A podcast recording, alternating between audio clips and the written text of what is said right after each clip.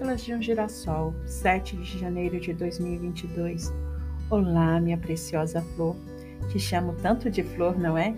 Hoje o papai colocou em meu coração uma palavra: florescer.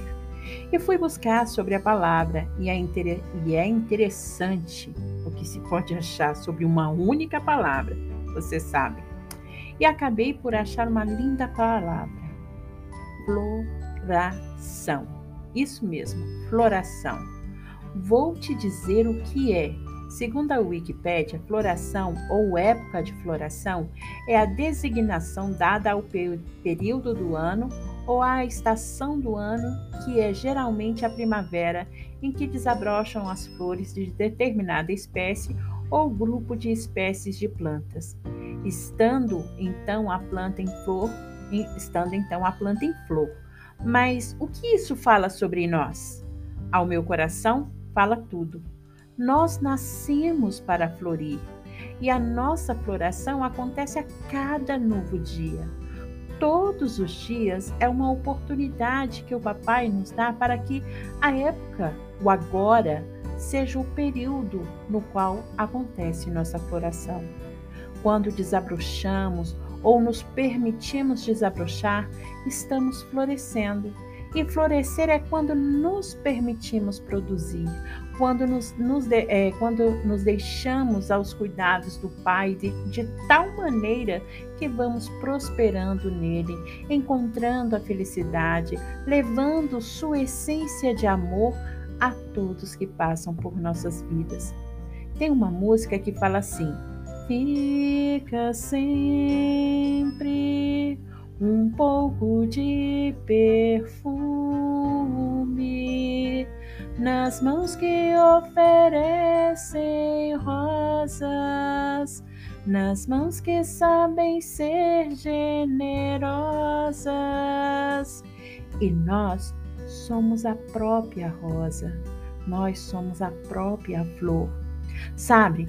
Deixaremos o perfume do nosso coração no coração do outro e também sempre tra traremos o perfume do outro no nosso coração. E é por isso que o Pai quer que floresçamos para espalhar a doce fragrância do seu amor, do seu espírito, para levar ao outro a chance de florescer conosco, de transformar sua vida, de deixá-la mais leve, doce e perfumada.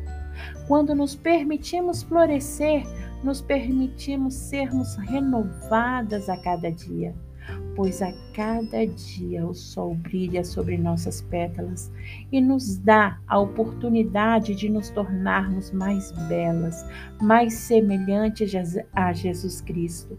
Amar como Ele amou, olhar com o mesmo olhar com que Ele nos olhou e sempre nos olhará. Aprender a falar e agir como Ele age. Assim, a cada momento do nosso florescer, podemos buscar essa mudança em nossos corações. Buscarmos não o que o mundo nos oferece, pois é tão passageiro, mas o que o Pai tem para cada uma de nós. E juntas podemos fazer dessa vida um lindo e abençoado jardim. Já pensou? Claro que nem tudo será sempre um mar de rosas.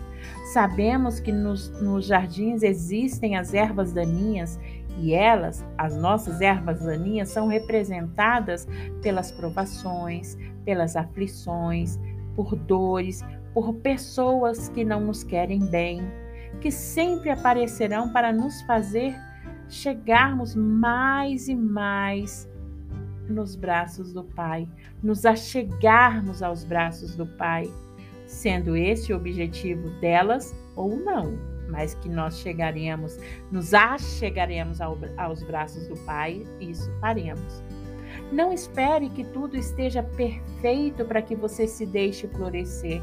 Não espere que a dor passe, que as contas sejam pagas, que você se sinta amada por alguém. Vá na fonte da vida e deixe a água da vida te ajudar a florescer em meio a tudo que você passa. seja aquela única flor no meio da areia, do, de toda aquela areia do deserto. Deixe ser cuidada pelas mãos mais belas, perfeitas e perfumadas, as mãos do Pai. Pois só o olhar dele nos faz florescer e desabrochar cada dia mais fortes e mais belas. Nem sempre nosso solo estará bom para nosso florescimento, mas quando nos deixamos nas mãos experientes do nosso mais fofo jardineiro, não tem como não sermos suas flores mais belas. Então vamos florescer no Senhor e embelezarmos o jardim do Pai, para que Ele possa todos os dias cuidar de nós e assim poderemos exalar a sua essência nos caminhos que seguimos. Um beijo florido e um abraço quentinho de sua querida Ana Valentina. E olha, me perdoe por cada gaguejo, me perdoe por cada erro que cometi, mas foi tudo feito de coração. Que você possa pegar a essência. Fique com Deus.